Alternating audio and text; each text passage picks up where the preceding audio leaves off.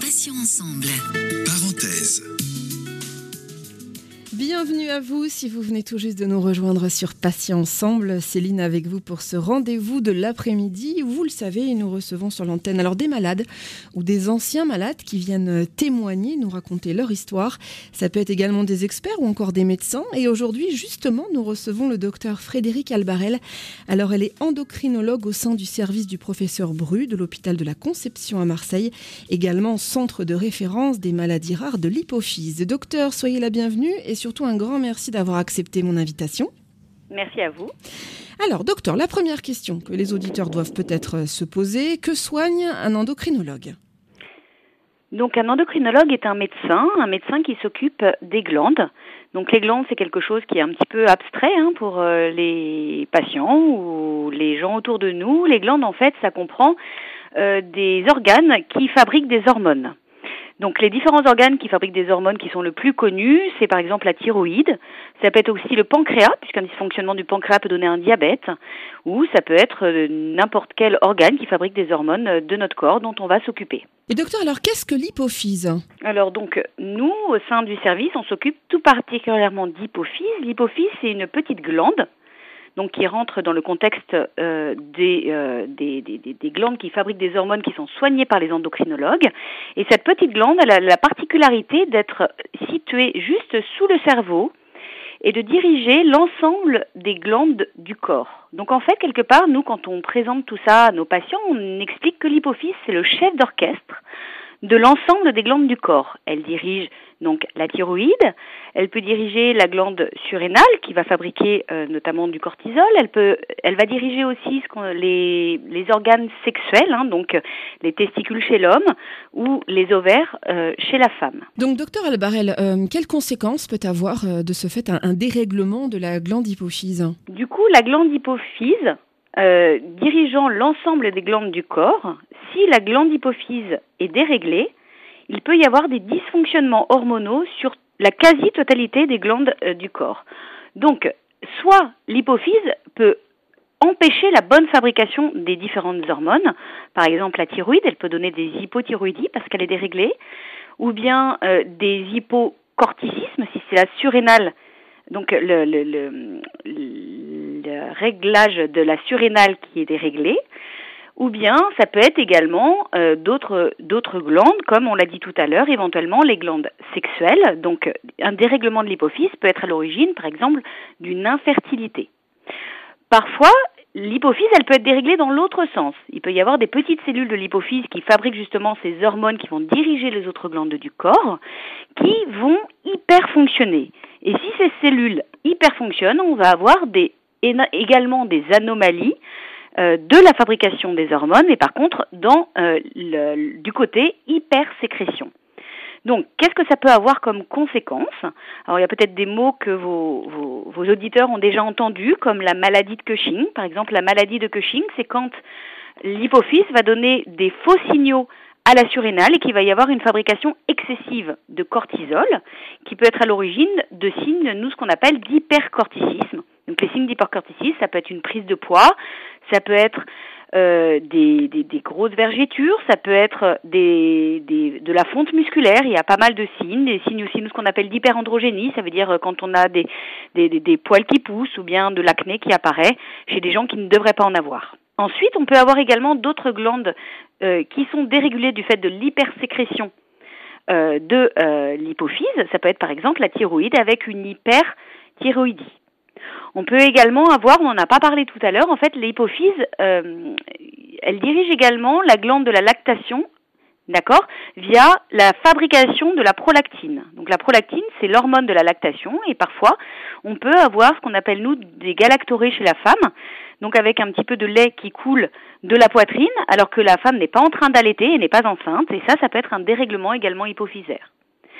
Et les deux règlements sur lesquels on va un petit peu plus s'attarder aujourd'hui, c'est un dérèglement qui euh, va être à l'origine d'une fabrication excessive d'hormones de croissance. D'accord? Donc l'hormone de croissance, c'est une hormone qui est fabriquée pendant toute la vie de l'individu et pas seulement au moment de la croissance. Bien sûr, au moment de la croissance, chez l'enfant, il y en a plus, de façon physiologique. Et donc au moment de la croissance, on va avoir beaucoup d'hormones de croissance qui va permettre à l'enfant de grandir. Mais cette hormone de croissance a également un rôle à l'âge adulte et elle doit être fabriquée de façon modérée pour pouvoir aider en fait euh, au bien-être de la personne. L'hormone de croissance, elle est essentielle au bien-être et à la calcification également des os. Et donc si cette hormone de croissance est fabriquée en excès, c'est là qu'on va avoir ce qu'on appelle, nous, une acromégalie. Donc en fait, vous comprenez bien que quand on a trop d'hormones de croissance, en fait, on va avoir une croissance excessive de euh, certaines parties de notre corps. Alors, docteur, justement, euh, comment détecte-t-on une acromégalie et à quoi est-elle due? L'acromégalie, c'est un excès d'hormones de croissance parce qu'il va y avoir, dans la majorité des cas, un dérèglement de l'hypophyse qui va faire qu'il va y avoir un mauvais signal qui va être donné euh, du coup au corps, qui va fabriquer trop d'hormones de croissance et ce qu'on appelle aussi l'IGF-1 qui euh, est en fait une hormone qui est fabriquée par le foie sous l'influence de cette hormone de croissance. Alors je vous parle de l'IGF-1 parce que les gens qui ont une acromégalie connaissent bien cette IGF-1, qui est une hormone qui est plus stable que la GH, hormone de croissance, et que du coup nous, endocrinologues, on est amenés à surveiller de façon répétée. D'accord? Donc cette hormone de croissance euh, fabriquée en excès, euh, comment on la dépiste? Comment on la détecte? En fait, il va y avoir un certain nombre de symptômes que vont présenter les personnes qui présentent une acromégalie. Donc ça peut être des symptômes qui sont liés euh, à l'hypersécrétion, donc euh, cette hypersécrétion d'hormones de croissance par l'hypophyse, qui peut se manifester par euh, des gonflements un petit peu généralisés sur le plan physique. C'est-à-dire qu'on va avoir les mains qui gonflent. une femme, par exemple, n'arrivera plus à mettre ses bagues d'habitude. Elle va être obligée de changer de bague. on va avoir les pieds qui gonflent. De la même façon, on va être obligé de changer la pointure des chaussures alors qu'on n'a pas pris tant de poids que ça. On peut avoir euh, la tête également qui gonfle. Alors ça, c'est c'est les patients qui m'ont raconté ça. Parfois, ils n'arrivent plus à mettre leur casque de moto parce que les os, finalement, comme ils peuvent plus grandir, ils vont s'épaissir. Donc du coup, on va avoir un épaississement un petit peu global. Parfois, ça peut être aussi un épaississement des traits, un épaississement du nez. Et tout ça, ça donne un aspect un petit peu particulier. Et quand on compare aux photos antérieures, en fait, des gens quand ils n'étaient pas malades, eh ben, on se rend compte qu'il y a eu un changement. Docteur, à part le cœur, euh, d'autres organes peuvent-ils être touchés par, euh, par l'acromégalie? Exactement. Il y a des organes qui vont devenir aussi un petit peu plus gros. Il y a des choses qui vont pousser un petit peu. C'est-à-dire que par exemple, au niveau de la thyroïde, on peut avoir une thyroïde qui augmente un petit peu de volume avec des nodules qui poussent. Au niveau du côlon, on va surveiller qu'il n'y a pas euh, des, des polypes qui vont pousser au niveau euh, de, la, de la respiration, parfois on peut avoir une infiltration avec du tissu qui va, euh, qui va un petit peu grossir au niveau du cou, qui va être à l'origine de problèmes pour respirer de type apnée du sommeil, la nuit, quand on est allongé.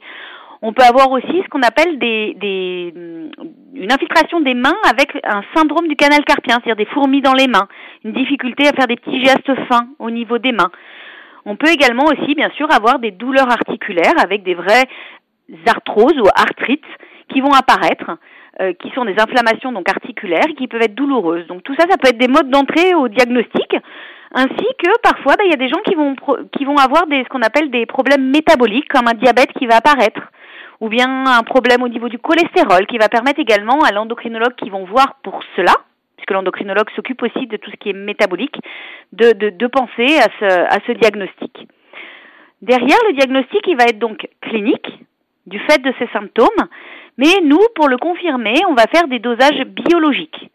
Donc je vous en parlais tout à l'heure, l'hormone de croissance, c'est une hormone qui n'est pas qui est fabriquée de façon ce qu'on appelle nous un petit peu pulsatile, ça veut dire qu'elle n'est pas au même taux toute la journée, mais la moyenne de cette hormone, si on fait une moyenne avec plusieurs points, elle sera plus élevée chez un patient acromégale que chez quelqu'un qui n'a pas d'hypersécrétion d'hormone de croissance.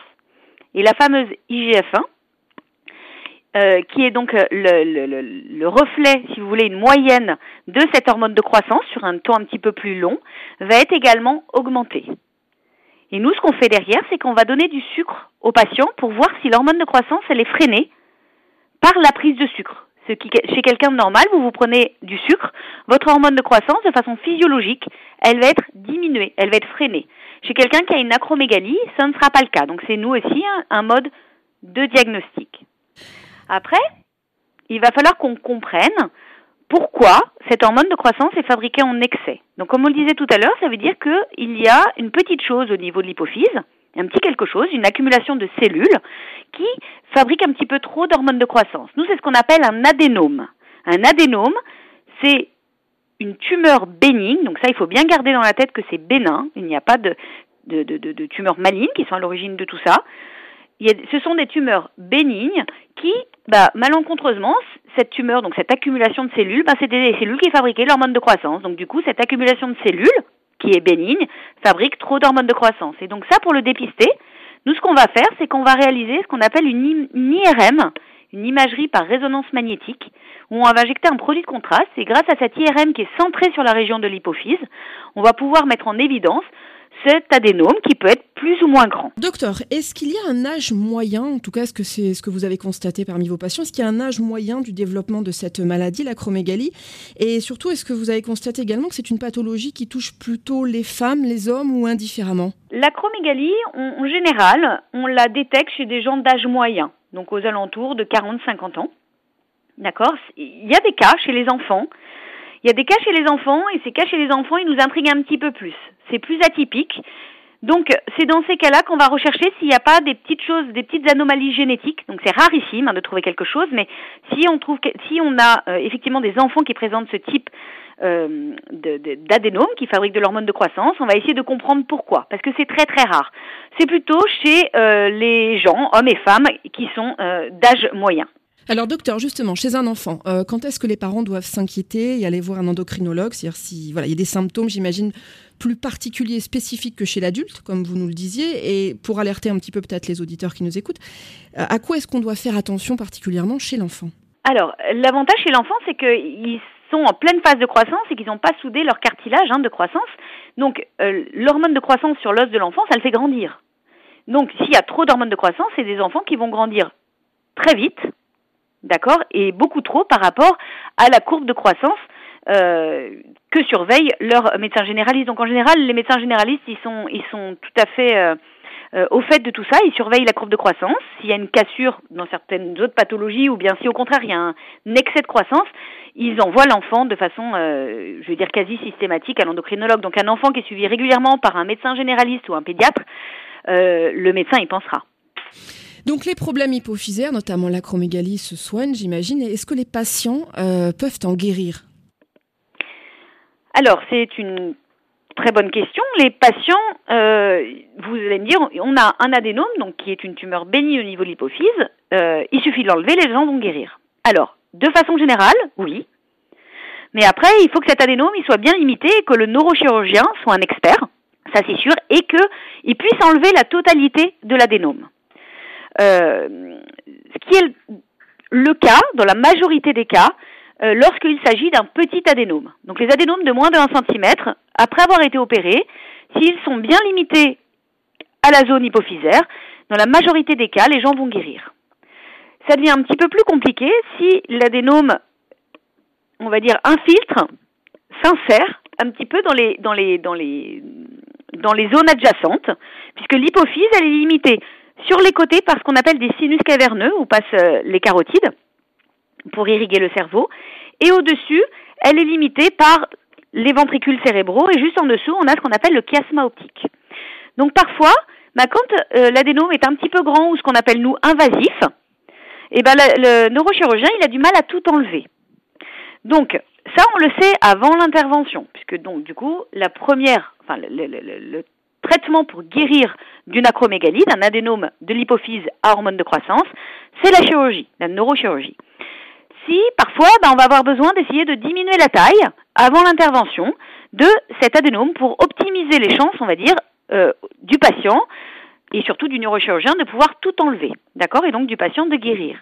Dans ces cas-là, on peut être amené à mettre en, en place un traitement, ce qu'on appelle nous médical, par des médicaments qu'on appelle des analogues de la somatostatine, qui vont permettre, dans environ un, tiers à la moitié des cas, de diminuer la taille de cet adénome et en plus d'améliorer les symptômes que peut ressentir le patient en rapport avec cette hypersécrétion de GH, ce qui peut être non négligeable parce qu'il sera, mieux le patient.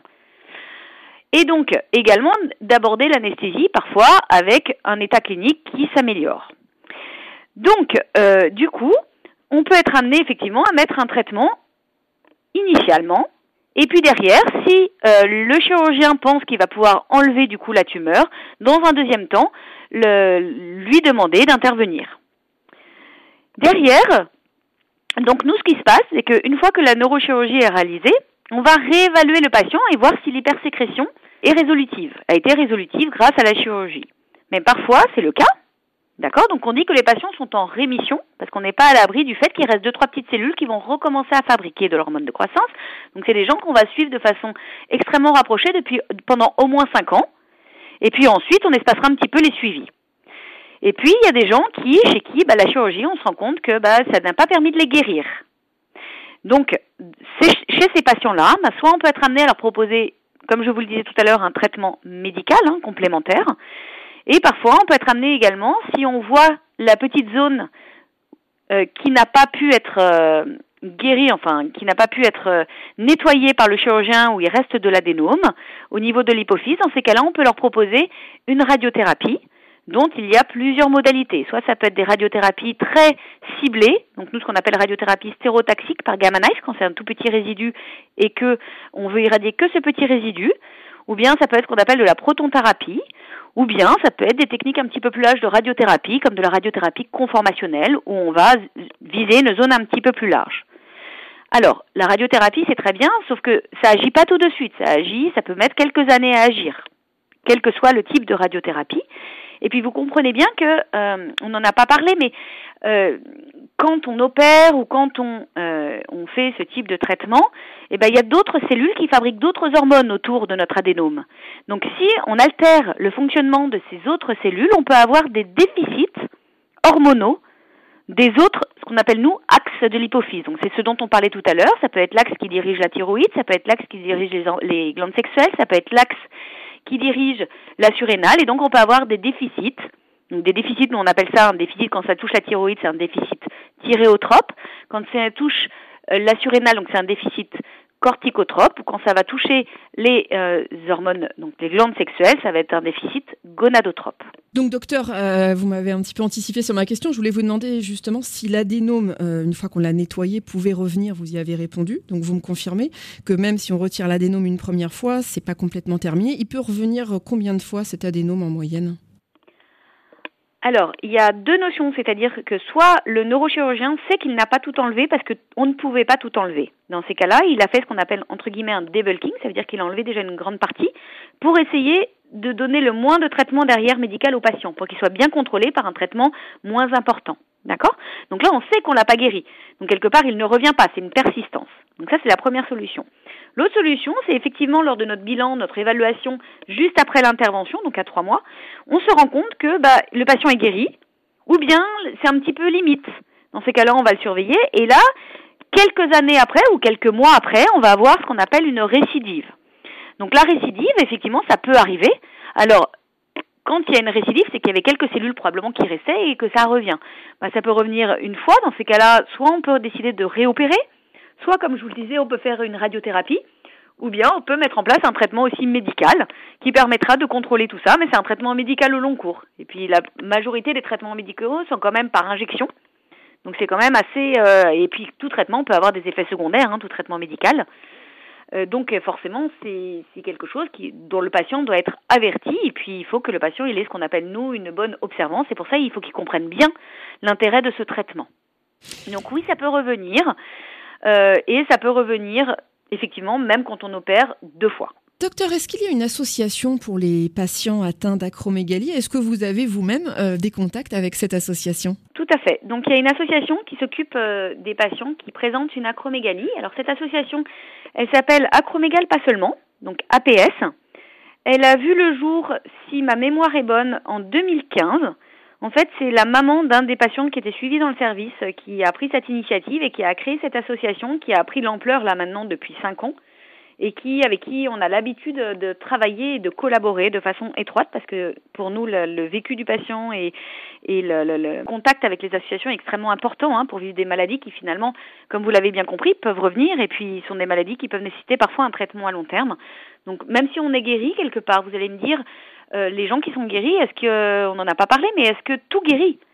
On a parlé de, la guérison de, finalement du contrôle de, l'hypersécrétion d'hormones de croissance.